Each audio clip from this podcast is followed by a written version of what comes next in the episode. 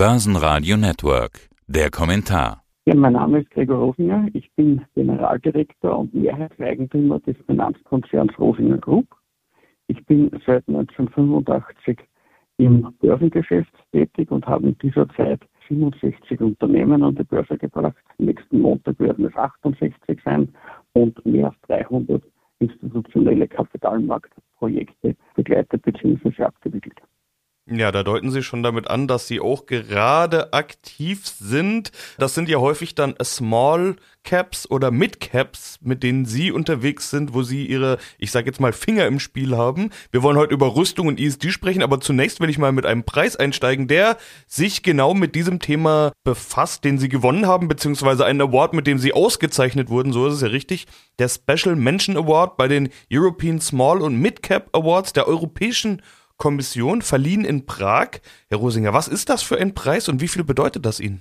Naja, der Preis ist natürlich insofern etwas Besonderes, weil der Preis von der Europäischen Kommission ist, wie Sie richtigerweise gesagt haben, zusammen mit der FESE, der FESE ist die Federation of European Security Exchanges, das heißt der Verband aller Börsen und Sprachrat der Börsen der Europäischen Union, auch gegenüber der Europäischen Kommission und European Issuers, das ist im Prinzip der Emittentenverband aller europäischen Emittenten und auch hier wiederum das Sprachrohr auf EU-Ebene. Also es ist ein europäischer Preis von der Europäischen Kommission und sehr nahestehenden Organisationen verliehen worden.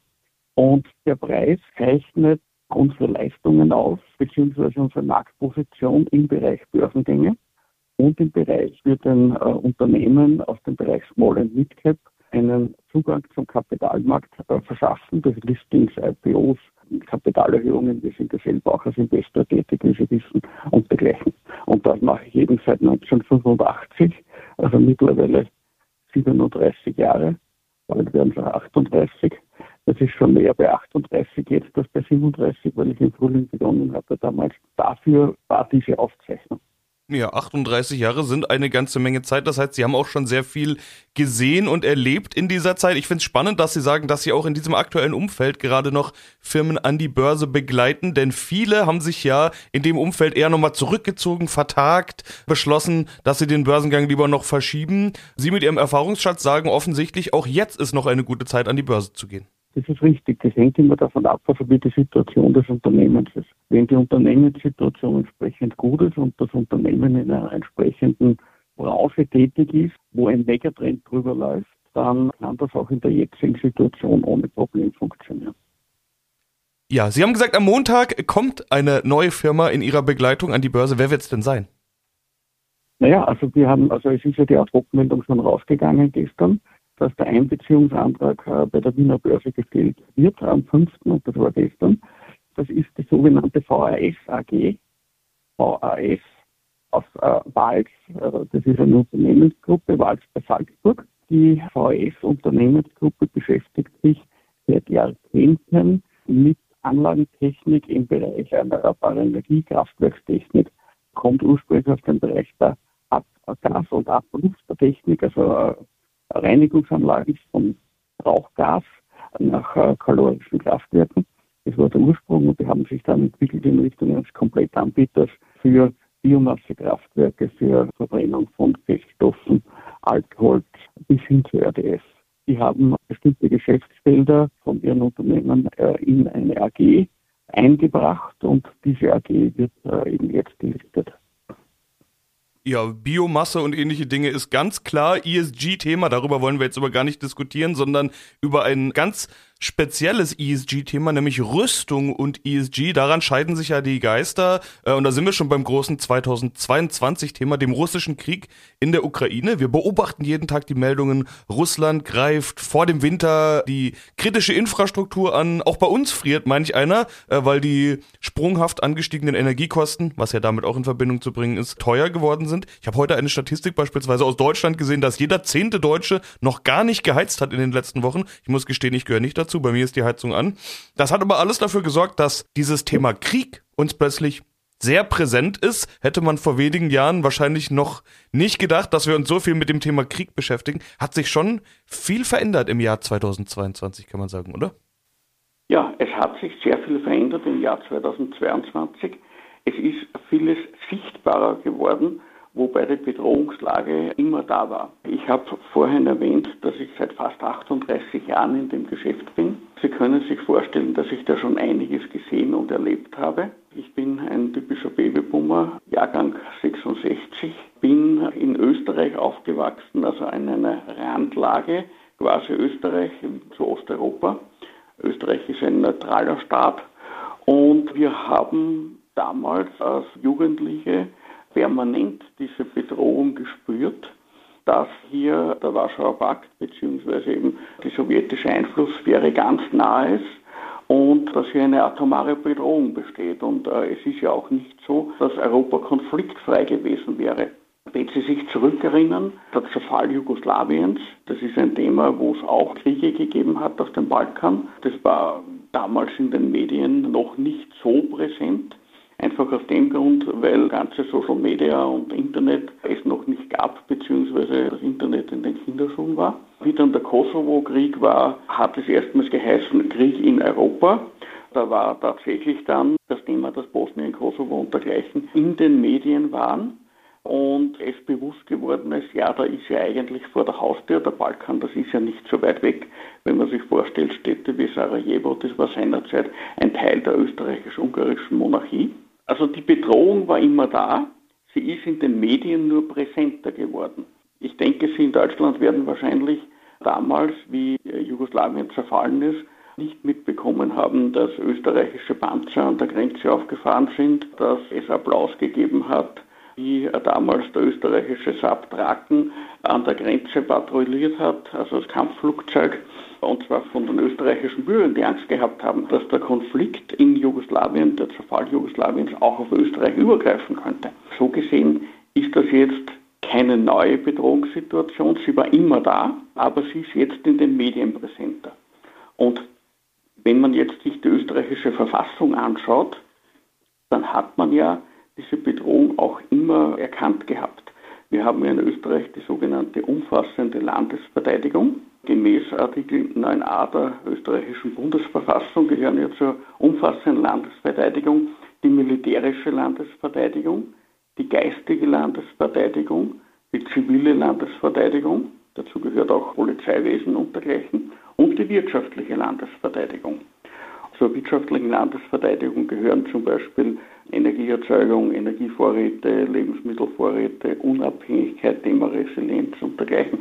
Wenn ich mir diese vier Bestandteile anschaue, dann haben wir zwei, die militärische und die zivile Landesverteidigung, die auch quasi über das Polizeiwesen auch zusammenhängt. Und da sieht man schon, dass man hier auf diese Bedrohungslage sehr wohl damals ab Mitte der 70er Jahre richtig und umfassend Rücksicht genommen hat, bei dieses Verfassungsgesetzes, wenn ich mich richtig erinnere, aus 1975. Warum sprechen wir überhaupt über das Thema? Weil Sie beim letzten Interview schon einige interessante Dinge dazu gesagt haben. Ich will die Sätze mal zitieren. Sie hatten gesagt, Europa wird, wenn es seine Werte behalten will, in eine nachhaltige Industrie investieren müssen und Verteidigung ist die nachhaltigste Industrie. Was helfen mir grüne Energien, Political Correctness und woke Ansichten, wenn ich sie nicht vertreten kann, weil ich die Werte nicht verteidigt habe? Der Beginn der Nachhaltigkeit ist immer die Rüstungsindustrie und ich glaube, das ist der entscheidende Satz. Sie sehen Nachhaltigkeit nur mit Rüstung?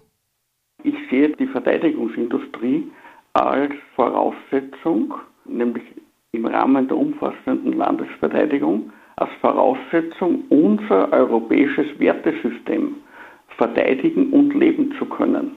Denken wir es einfach durch. Angenommen, wir hätten in Europa keinerlei Verteidigungsindustrie, wir hätten kein Militär. Was würde denn passieren? Putin hätte nicht in der Ukraine gestoppt, sondern er wäre gleich einmal weiter marschiert nach Polen, nach Deutschland, Slowakei, Ungarn, Österreich. Das wäre passiert.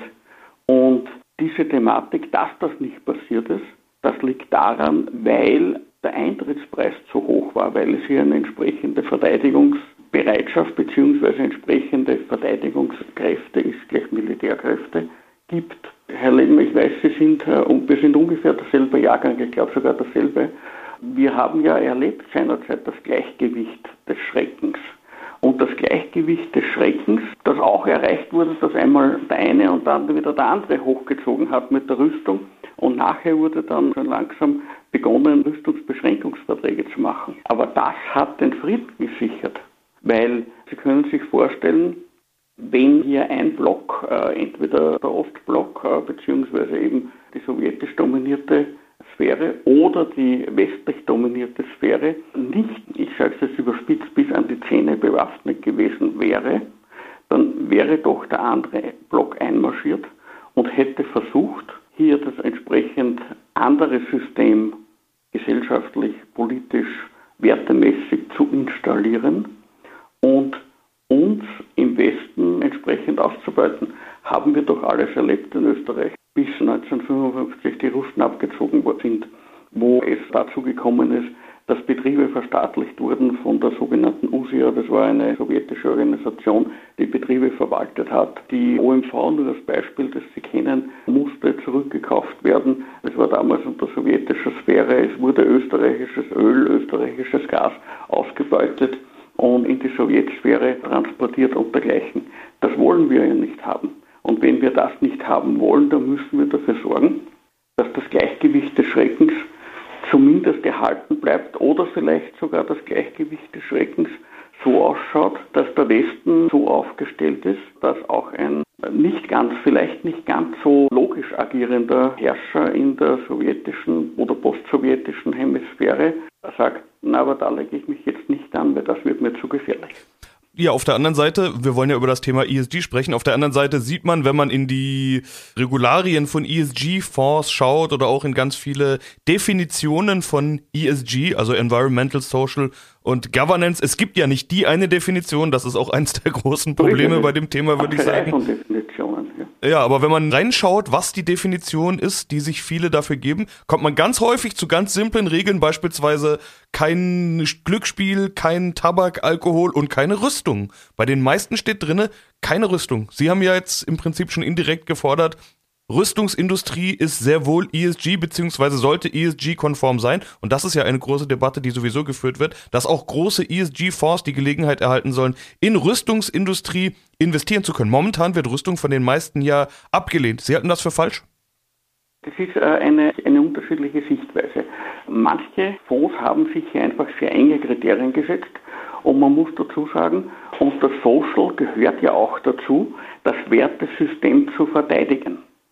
Und es ist ja auch in allen oder in nahezu allen dieser ESG-Kriterien drinnen, dass das westliche Wertesystem gelebt, verteidigt und gefördert werden soll. So, wenn ich das verteidigen, leben und fördern möchte, dann kann ich das nur mit Instrumentarien machen, die dazu tauglich sind. Und darum bin ich vorhin äh, eingegangen auf die österreichische Bundesverfassung, auf die umfassende Landesverteidigung, wo es ja auch die geistige Landesverteidigung gibt, die zivile Landesverteidigung, die wirtschaftliche Landesverteidigung, aber auch die militärische Landesverteidigung. Das alles zusammen ist eins. Und wenn ein ESG-Fonds seine Kriterien ernst nimmt und sagt, er will diese Werte leben und er will diese Werte in Europa erhalten, dann muss er auch sagen, ja, aber dann mache ich auch etwas und investiere auch in etwas, wo diese europäischen Werte, westeuropäischen Werte verteidigt werden. Weil die Konsequenz wäre, dass dann plötzlich irgendein Besatzer vor der Tür steht und dem westlichen System Werte übergestülpt werden, die mit den westlichen Werten nichts mehr zu tun haben.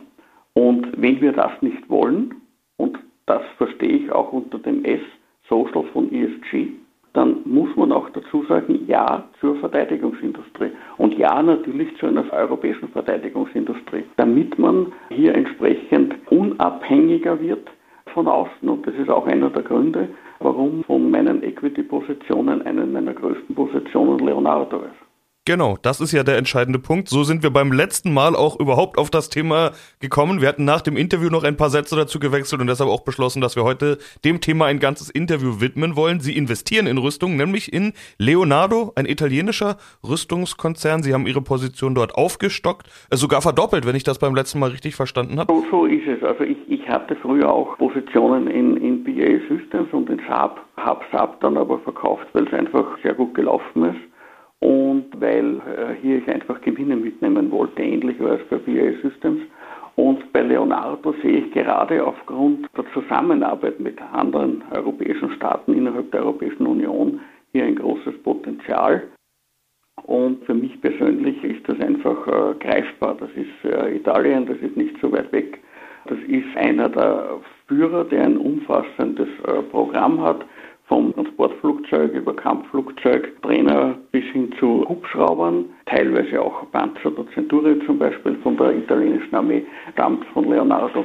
Und die haben aber nicht nur Rüstung, sondern die haben auch ein ziviles Programm. Das heißt also zum Beispiel die Hubschrauberflotten und dergleichen. Also da gibt es auch zivile Anwendungen dafür. Das heißt, man hat hier die Möglichkeit entsprechend äh, gut mitzuverdienen an der Rüstung, auf der anderen Seite auch an zivilen Projekten. Aber im Endeffekt sehe ich diese Position Leonardo als Langfristposition bei mir. Ich habe das Ganze auch schon sehr lange, muss ich dazu sagen, habe jetzt nur aufgestockt.